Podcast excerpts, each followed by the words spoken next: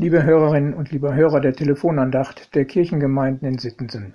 Schön, dass Sie dabei sind. Heute am Dienstag, den 18. Mai. Können Sie auch noch über einen Regenbogen staunen? Ich denke ja. Denn vielen Menschen geht es so, dass sie beim Anblick eines Regenbogens fasziniert innehalten. Sehr oft höre ich doch Menschen ausrufen, oh, seht nur dort ein Regenbogen. Irgendwie eigenartig, dass bei so vielen Dingen, die wir Menschen mittlerweile als ganz selbstverständlich und gewöhnlich und kaum noch besonders wahrnehmen, beim Regenbogen doch noch so etwas passiert. Er führt zu einem Augenblick des Innehaltens und Bewunderns.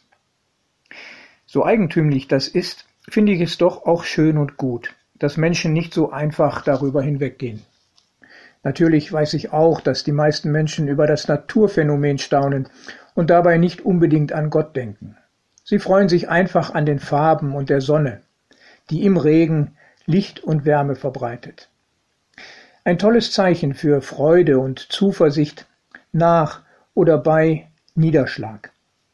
Im tiefsten Innern verbinden wir mit Niederschlag nicht nur das Wetterphänomen, sondern wohl auch andere Erfahrungen wie Schicksalsschläge und so. Da tut es gut, wenn sich die Lage aufhält und Licht und Farben so etwas wie Hoffnung verbreiten. So sehe ich im Regenbogen gerade auch diesen Aspekt und denke dabei tatsächlich an Gott. Für mich ist der Regenbogen ein Hoffnungszeichen. Und Gott selbst bringt sich darin in Erinnerung. So gehört auch der Regenbogen zu den Wundern, mit denen Gott ein Gedächtnis gestiftet hat.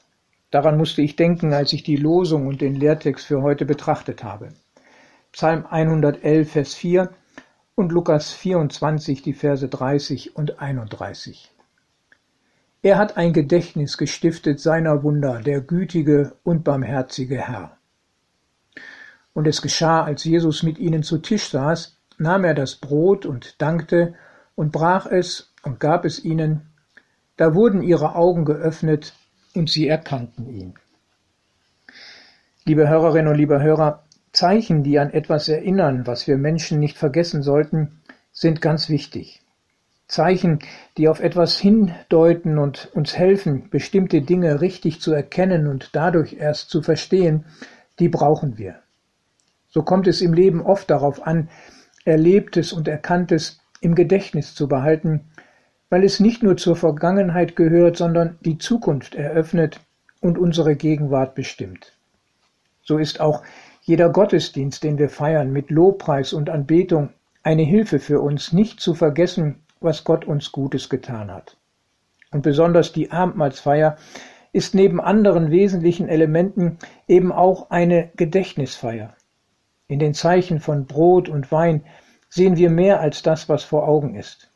Wir sehen den gebrochenen Leib und das vergossene Blut des Gekreuzigten, unseres Herrn Jesus Christus und nehmen es ganz persönlich in Anspruch, was er vollbracht hat.